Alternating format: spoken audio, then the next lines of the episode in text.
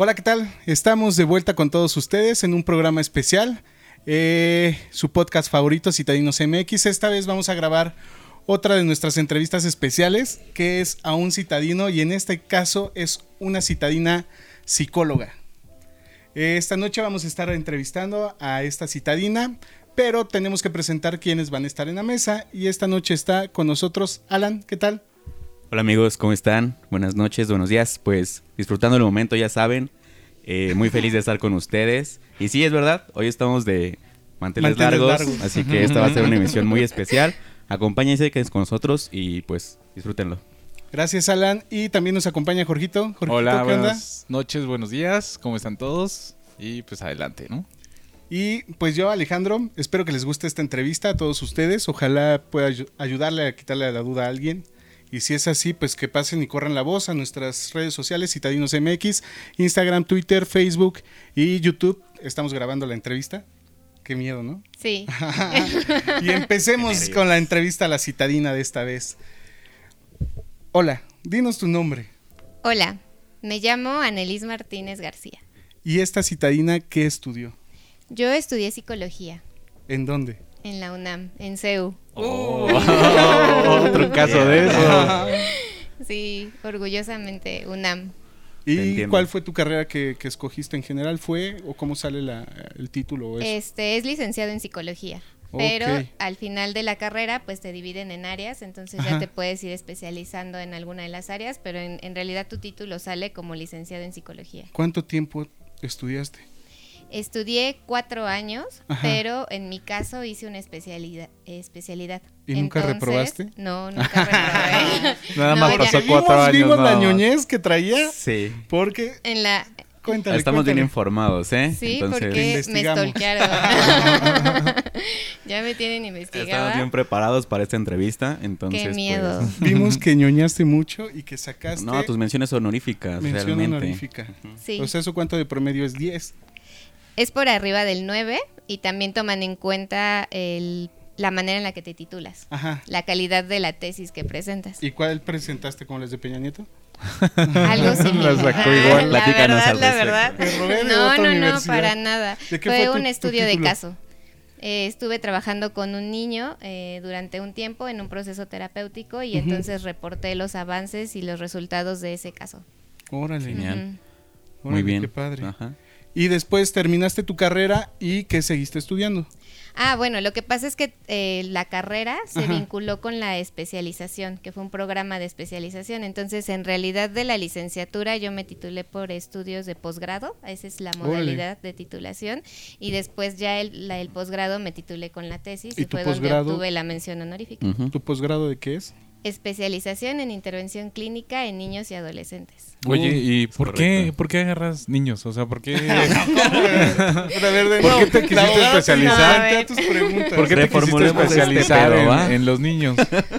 Este, pues en realidad me desvié en la carrera porque yo llevaba otra idea. Nada, a mí me gustaba mucho como esta parte de, de trabajar con las personas que cometían algún delito, ya saben, como algo como muy, Ok. muy Criminal.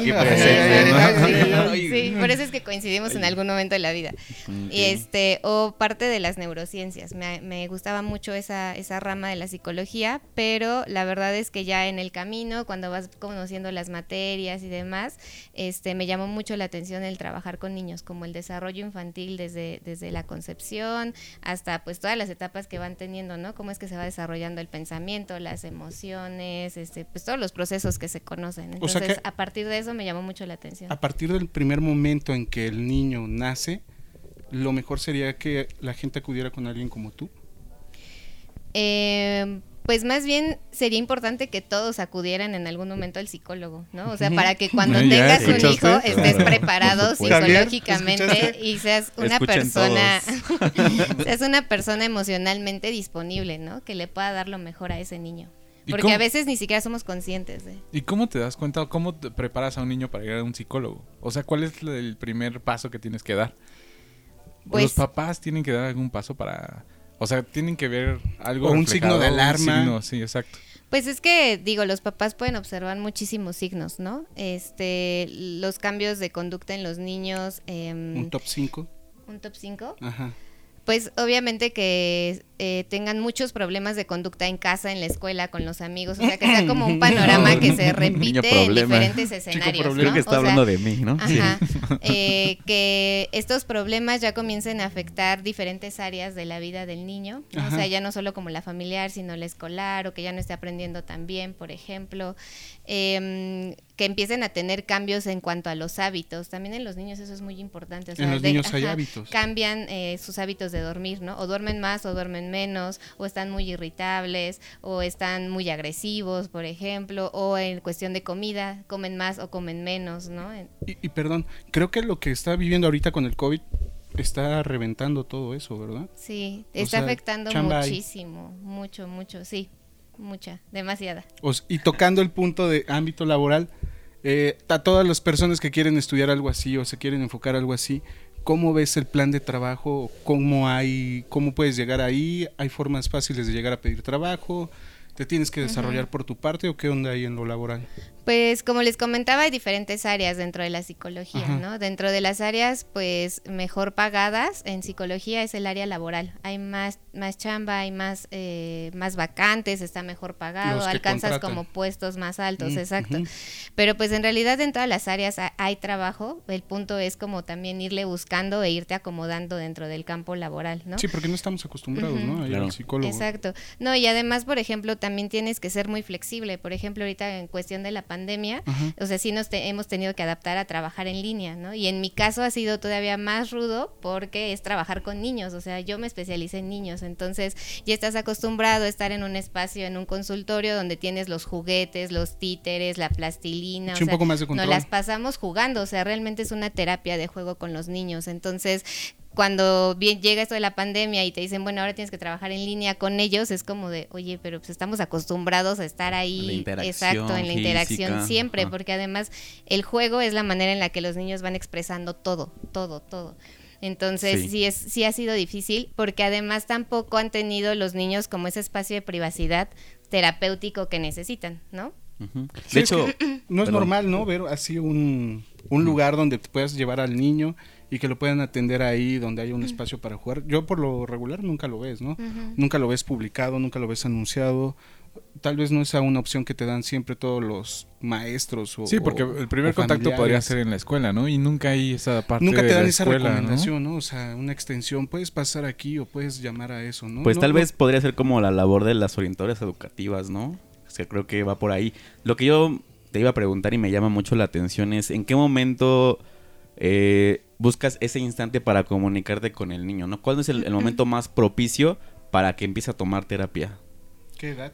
Qué edad o en qué instante de su vida? Pues es que depende del problema por el que el niño llegue a la terapia. O sea, puede, puede un niño llegar desde los dos años, el año y medio, mm. porque empieza a tener, no sé, como algún problema en cuanto al desarrollo, en cuanto al vínculo con los papás, eh, un problema de ansiedad, por ejemplo. Entonces, lo que nosotros hacemos es, en estos casos donde los niños están muy pequeños, trabajar junto con los papás, ¿no? Para que los papás puedan ir modificando eh, eh, pues los hábitos del niño o la manera en la que se relacionan con él y los vamos como coachando, por así decirlo, ¿no? Los observamos en terapia, jugamos con ellos, les damos algunas estrategias de lo que pueden hacer, de lo que no deben hacer e incluso trabajar con los papás en las sesiones, o sea, sí hacer una intervención psicológica con los papás, hacerles ver, por ejemplo, no sé, esto es ansiedad tuya, ¿no? Esta, esta ansiedad... Sí, se ve este, reflejado también en Se, se, ve reflejado en el niño. Ese punto justamente quería llegar.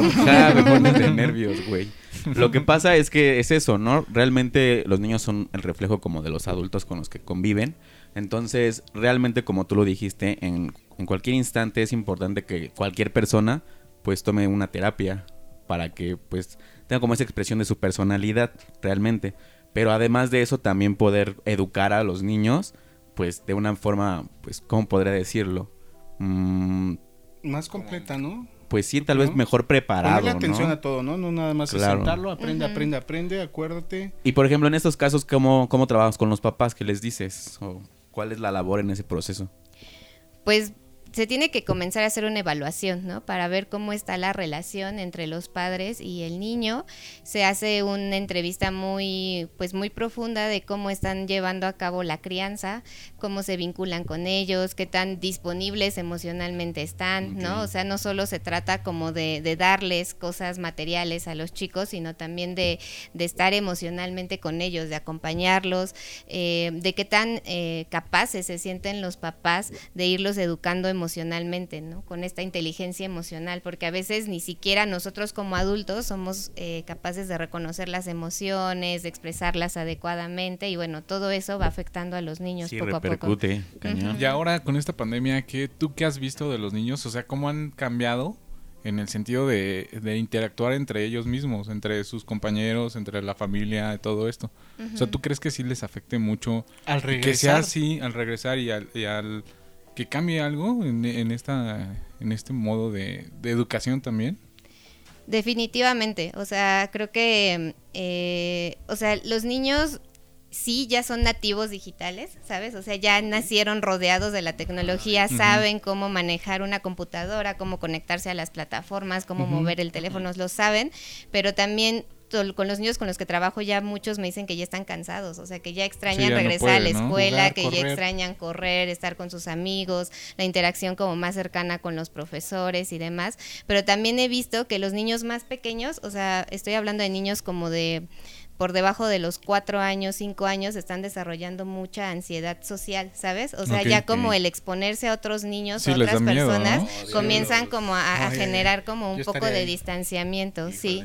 Y sobre todo si los papás tampoco están manejando muy bien el tema de la pandemia, ¿sabes? O sea, que también tengan mucha ansiedad por salir, por relacionarse con las personas, los niños ya también están experimentando este miedo. Entonces hay que ser pues muy cuidadosos, encontrar como ese balance, ¿no? Entre sí tienes que tomar los cuidados necesarios mantener la distancia, todo lo, de lavado de manos, ¿no? Pero también hay que encontrar ese equilibrio en, para que los niños puedan seguirse relacionando, tengan esa interacción, porque al final son etapas críticas del desarrollo en donde, pues sí, se va a ver afectado a alguna parte del desarrollo social, ¿no? No es que no haya para atrás, ¿no? Pero ahorita va a estar difícil el regreso entonces de estos niños, ¿no? Y más los, los pequeños, ¿no? Oye, otra pregunta. Eh, sabemos que la salud no tiene precio. Pero un tipo, un tipo de acercamiento a profesionales como tú, eh, no voy a preguntar el precio, pero es, es algo caro, accesible, ¿no? Porque pues también es está esa duda, ¿no? Porque uno piensa, ah, ir al psicólogo, pum, me van a robar este tanto. No, te va a salir caro, ¿no? a, lo mejor. ir, ir, ir, ir, y ser repetitivo en esas situaciones porque sabes que un tratamiento así no lo deberías de dejar nunca, pero es caro o, llevar esas situaciones eh, se puede llegar a, entrar a algún acuerdo, decirles alguna forma de pago, no sé, o sea, luego la gente tiene esa duda. Pues hay de todo un poco, ¿no? O sea, también depende como a qué lugar llegues a pedir ayuda, porque en el caso de niños hay muchas instituciones que sí cuentan con psicólogos que trabajan con ellos. ¿Tú estabas en una? Yo estoy trabajando actualmente en una institución de asistencia privada y ahí realmente el costo de las sesiones es muy bajo, pero ya si lo ves de, de, manera particular, pues obviamente este costo se eleva, entonces pues hay, hay para todo un poco, pero pues sí, tomar en cuenta que estás trabajando con un especialista, ¿no? O sea, no solo se especializó en psicología, sino también ya se especializó en, ajá, exacto, se especializa en niños, niños y adolescentes. En niños y adolescentes. O sea que sí es una buena opción. Hay formas de acercarse, ¿no? Hay que ver en internet, ¿no? O, buscar la asistencia. Sí, exacto. Algo así para llegar a esa opción. Puedes encontrar de todo, ¿no? O sea, desde, desde instituciones que cobran al mes hasta personas que cobran por sesión. Y ahora para los chavos que quieren o buscan estudiar algo como lo tuyo, ¿qué opinión o qué les darías o, qué onda? ¿Qué les recomiendas hacer? ¿no? O sea, porque, o sea, sí está padre, qué bueno que está súper preparada, pero seguramente... Es un pedo, tú ¿no? ya dejaste unos, granitos creciendo. Ya publicaste dos libros. Ya, están dos libros publicados y vienen otros, eh, hay dos en formato digital y vienen otros dos en formato digital próximamente. Eso es a lo que puede llegar a alguien que estudia algo como tú. O sea, llegar a hacer ese desarrollo científico y tal vez no dejarlo como algún estudio como tal, ¿no? Pero sí una ayuda, una guía, un libro, ¿no? Que te va a poder llevar también a, algún mismo resultado, yo creo eso. Esos libros, ¿a quién van? ¿O por qué los hiciste? ¿O qué te llevó a hacerlos? Pues fueron muchas circunstancias, ¿no? Las que, las que dieron como resultado los libros. Pero bueno, los libros están dirigidos a niños a partir de los siete años. Son cuentos. Los dos libros que están publicados, uno de ellos se llama Las aventuras de Hershey. Y este, sí, la, en la, portada del libro. Sí, exacto. Este, este libro es como una pequeña novela porque son es una sola historia, son varios capítulos y cada capítulo aborda un valor diferente. Como la Rosa de Guadalupe. Haz de cuenta. Pero sí, pero en versión inteligente. No, la verdad es que tiene muchísimo mejor calidad. Versión pro, exacto. y tiene un objetivo, ¿no? Este y está basado en evidencias científicas. Ajá. sí, ese es el punto, ¿no? O sea, porque eh, a eso lo que iba con los estudiantes y los que quieren estudiar, porque a uno a veces cree que va a terminar y va a terminar en la parte como de contrataciones o que su deseo era hacer un libro y no tiene la forma de cómo, cómo llegar a ese punto, o sea, esa parte también se puede hacer, ¿no? Como, como una persona que quiere estudiar y eso. ¿Y qué tan difícil fue publicar un libro? Pues te digo que fueron muchas circunstancias. La verdad es que yo siempre me gustó escribir, desde, desde la carrera, desde la prepa me gustaba escribir y, lo hacía para mí. Pero justo en esta, en, en mi tesis, en de titulación, escribí un cuento para el niño del, del caso. Entonces ese cuento nos ayudó a, trabajar varias situaciones dentro de la terapia y entonces pues fue cuando me di cuenta que realmente ya no necesitaba como apoyarme siempre de otros libros o de, otros cuentos para trabajarlos con los niños, sino que yo misma podía como irlo adaptando al caso que tenía frente a mí, ¿no? O sea, ya tomando como en cuenta las características del niño, de la familia, el objetivo que teníamos que trabajar. Entonces, eso fue algo que me ayudó y lo seguí haciendo. ¿Cuánto tiempo tardaste, perdón?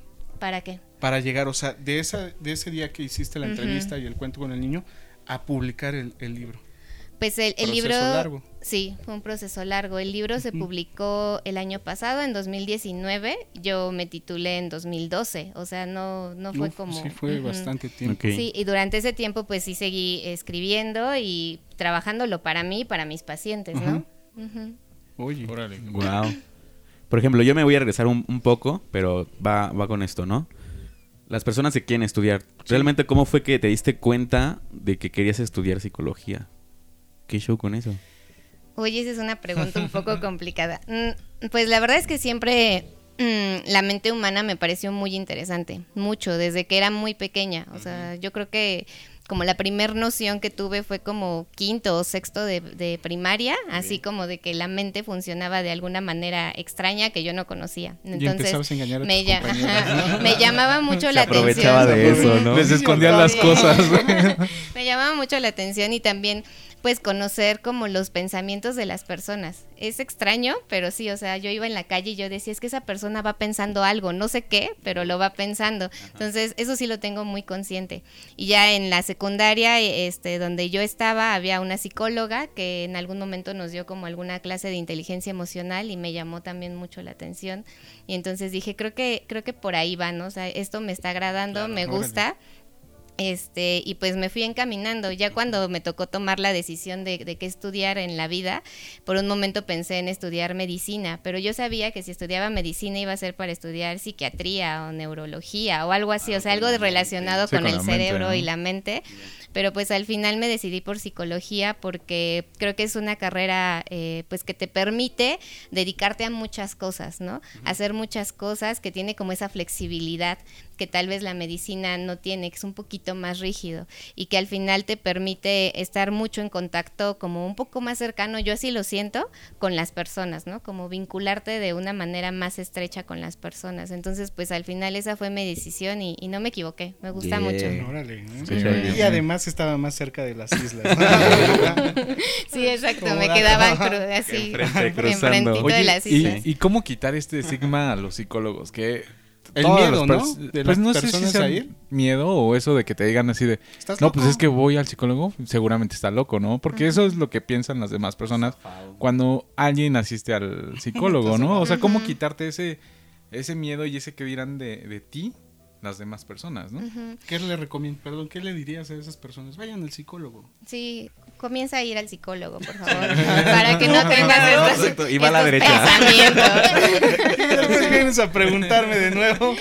No, pues en realidad eh, ir al psicólogo implica conocerse más, ¿no? Implica conocer eh, tus emociones, implica conocer tus pensamientos, por qué actúas de la manera en la que lo haces y todo esto pues para alcanzar un bienestar emocional, o sea, al final es como ir al gimnasio, o sea, te estás ejercitando constantemente y ves los resultados, ves que ves que tu cuerpo se siente mejor, que tienes más fuerza, lo mismo pasa, o sea, lo mismo pasa con las emociones. Mm, Entonces, pues no, es más bien como esta concepción de salud de enfermedad que se tenía muy al inicio, pero que pues estamos tratando de dejar atrás, ¿no? Porque no se trata de eso. Sí, porque ya se están abriendo más, ¿no? O sea, ya es como decir, ya voy al psicólogo, ¿no? Bueno, ya lo dicen más. Pues sí. Antes lo, tenías como atrapado, ¿no? O sea, no decías nadie de que yo voy al psicólogo, ¿no? Ajá. Que sí, ves que sí tienes que ir. Sí, tenemos que ir.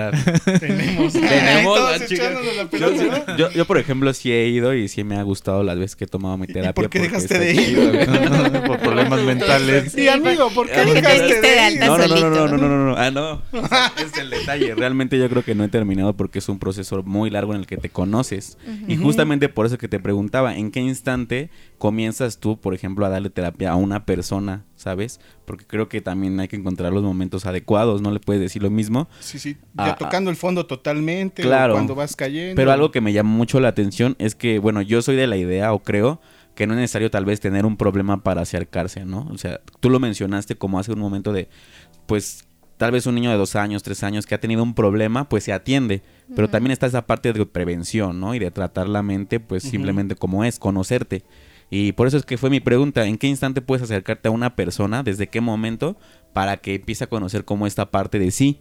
Y que así está el psicólogo, ¿no? Pues está chido, tú también deberías de ir. Sí. Y yo creo que también nunca, nunca terminas, ¿no? O sea, realmente nunca es así de, ah, ya me gradué del psicólogo. Así como ¿cómo te da de alta? ¿No? Eso es lo que iba a preguntar, ¿cómo es que ya te da de alta el psicólogo en este caso, no? Pues porque has alcanzado como cierto bienestar emocional, un equilibrio, un balance, se alcanzaron los objetivos terapéuticos de ese momento, ¿no? Pero, eh, o sea, somos personas que estamos en constante cambio y en algún momento puede ser que lo tengas que retomar, pero no quiere decir que tengas que estar en el hoyo, simplemente vas, resuelves como algo importante que necesites, que lo platiques o que te tenga ahí como muy confundido y entonces ya, o sea, solo son unas sesiones más, pero ya hay un conocimiento previo de ti, ¿no? Ya, ya sabes cómo, cómo te manejas y entonces resuelves temas muy puntuales. En el caso de, de, los adultos, en el caso de los niños, pues es cuando los papás detectan algún problema, eh, cuando la escuela les dice, no, ya el niño está teniendo un comportamiento que no es adecuado, entonces llévenlo a ver qué es lo que está sucediendo.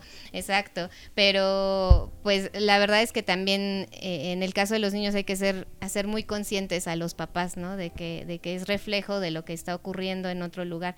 Regularmente es mucha responsabilidad de los adultos alrededor del niño. terminan pagando los niños, ¿no? ¿Y si el niño es sordo? ¿Qué pasa? ¿Los puedes atender tú? ¿No? ¿Quién los ve? ¿Cómo lo haces? Yo no, porque no sé lengua de señas mexicana, ¿no? O sea, conozco como las cosas básicas, pero no, no la conozco. ¿Y hay forma de ayudar a esas personas? Sí, porque hay personas que son intérpretes, este, entonces en ese caso ya no solo haces la vinculación con el niño, sino haces la vinculación con el intérprete, ¿no? O incluso yo conozco colegas, psicólogos que sí saben lengua de señas mexicanas y se dedican a trabajar con comunidad sorda. Sí, porque hay, hay niños especiales, ¿no? O casos especiales, no sé cómo se le diga. ¿no? ¿Cómo te comunicas con ellos? Sí, sí, sí. Porque ese es el, el, vínculo, ¿no? Más fuerte, la comunicación, ¿no? entre, entre tú o, el especialista y el niño, ¿no? Sí. Entonces, esa, ese brecho, de repente sí te quedas así, ¿no? Yo me quedé así, oye, si no habla o, o no escucha, ¿no? Está, raro eso. Sí, pero además eh, realmente la relación más importante en mi caso es con el niño, ¿no? Va a sonar feo, pero así es. O sea, yo cuando llego me presento primero con el niño y después con los papás, porque mi, mm. paciente, la persona con la que yo voy a trabajar es el niño, entonces es quien a mí me interesa. Te tienes que ganar la confianza de él. Exacto. Ajá, en este caso es A través de los juegos, dices, ¿verdad? Que toman la terapia. Sí. Y la verdad es que, por ejemplo, en, la, en la clínica infantil, a mí por eso me parece un poco más complejo, ¿no? Todavía que trabajar con adultos, porque aquí con los niños te tienes que ganar al niño y a los papás, o sea, no puedes hacer nada si los papás no están contigo. Y en el caso de los adultos llega tu paciente y entonces solo haces el vínculo con ese adulto que llega, ¿no? Y a veces ya llega siendo consciente de qué es lo que sucede y en el caso de los niños, ¿no? O sea, te dicen, es que no sé por qué vengo, ¿no? Oye, ¿tú por qué crees que estás aquí? pues a mí me dijeron que iba a venir al doctor, ¿no? O sea, a veces ni siquiera les están diciendo que van a ir con un psicólogo o qué hace un psicólogo, entonces tienes que empezar desde cero, explicándoles todo y, y ayudándoles a reconocer por qué están ahí. ¿Y ahora qué viene para la psicología y las personas especializadas como tú? ¿Hay apoyo del gobierno? ¿Está suelto toda esa investigación? ¿No hay forma de desarrollarse? Si hay forma de desarrollarse, ¿qué pasa a un futuro medio? Yo creo que tenemos que depender de nosotros mismos. En sí, ya este no hay nada, ¿no?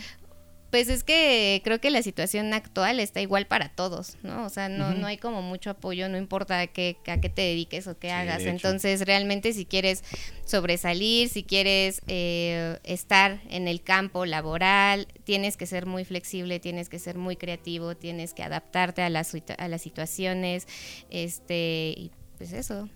Cursos actualizarte constantemente. No, yo creo que es igual, ¿no? Igual con un médico, estar estudiando cursos, cursos, cursos. ¿Y para ti qué sigue? Para mí, pues bueno, a mí la verdad es que me gustaría seguir escribiendo libros, me gustaría este, seguir con los cuentos. De repente tengo ahí unos videos en, en mi página de Facebook de... ¿Cuál es tu Facebook? Infantil Espacio Mente. También va a aparecer allá Genial. Síganlo, amigos, búsquenlo, toda la información. Es un espacio donde los papás pueden encontrar consejos sobre crianza positiva. Pues sí, es que nadie, nadie te enseña cómo ser papá realmente. Está canijo, ¿no? Ser papá. Sí, sí está difícil. ¿Tú que lo ves actualmente. ¿Paso o sí te vas a echar una bronquilla así? Este, en este momento paso Pasa. todo. en este momento Para mí es el mejor, el mejor anticonceptivo. Toma, en este momento paso, pero la verdad es que sí me, sí me gusta mucho trabajar con los niños, entonces sí en algún momento espero tener hijos. Claro, es que aparte también es eso, ¿no? Ella, por ejemplo, tiene pues la facilidad de llevarse chido con los niños, pero ¿qué pasa con las personas que realmente no, güey? Sí, no, lo aventaban sus papás. Fíjate que nos damos, la verdad, ¿eh? O sea, güey, la neta, yo no me voy a dejar. no, la verdad es que sí, o sea, yo con mis sobrinos me llevo muy chido, pero es eso, o sea, como que yo sí tengo también la facilidad de llevarme chido con los morros y siempre es como estar cagados de la risa. Pero imagino las personas que también conviven con niños y que no tienen esa facilidad o ese don, no sé cómo llamarlo, pero pues no se pueden comunicar con ellos, o sea, no les da risa, les cae mal, hacen berrinche, güey. ¿Qué pedo? ¿Cómo te comunicas con ellos para que entiendan el mensaje? Es que también sabes que yo he visto que los papás ya son un poco más bueno, menos tolerantes. Y es así como de, ay, sí, entretenme. Y te dan el celular al niño y el niño se pierde en el celular. Y no convive con la familia, no convive con los papás. Los papás no juegan con los niños. O sea, yo creo que ahí es un círculo muy vicioso que tienen los papás. De, mira, el niño está entretenido y que con eso es suficiente. Pero yo creo que no, o sea, los niños también por eso se vuelven huraños, se vuelven... Pues sí, o sea, los niños no quieren que los toquen o que agarren sus bien cosas. payasos, sí. sí, me caen Sí, es muy difícil eso, ¿no? compartido, ¿no? Era uno más compartido, o pues, era uno más pobre. Y no sé, ¿tú qué opinas? A ver. Pues es que el proceso de socialización era, o sea, ahí estaba, ¿no? Exacto, era diferente. Y también depende mucho como de las necesidades de los papás, porque al final también si, si estás trabajando un montón de tiempo y tienes que estar conectado, por ejemplo, ahorita a la computadora, pues sí, lo mejor es darle la tablet a los niños. Pero entonces ya no estás estimulando esa parte social, ¿no? Y ya no estás marcando esos límites y los niños, pues justo no comienzan a desarrollar o a aprender esas habilidades sociales que necesitan en la vida.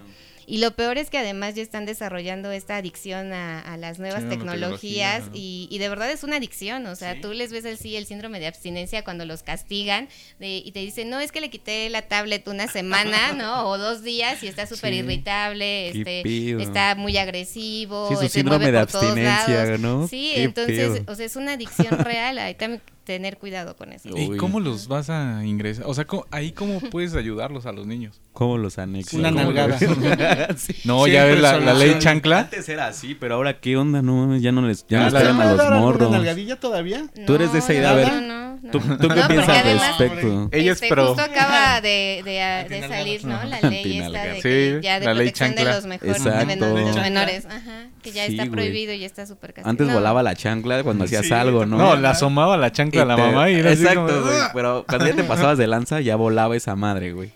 Y ahora ya no, o sea, realmente es muy complicado educar a un niño y no sé cómo controlarlo, ponerle los límites para que no se pase de lanza, güey. Ujú. Es que los límites tienen que ser asertivos, no agresivos, ¿no? El, el problema es que la Estamos mal. el problema es que la chancla era el límite Eh, la, agresivo. la importancia de la terapia, amigos. Sí, sí, sí. Sí. Pues Ah, vale. los tiempos cambian Gacho. y terminan como Pues esta sí, plática. está, está pasando y Anelis. está cambiando. Gracias Gracias a ustedes. por visitarnos, gracias por abrirnos otro panorama de ver esta cosa de los niños. ¿Por qué? Porque ahora los papás están en más Claro. contacto con los niños.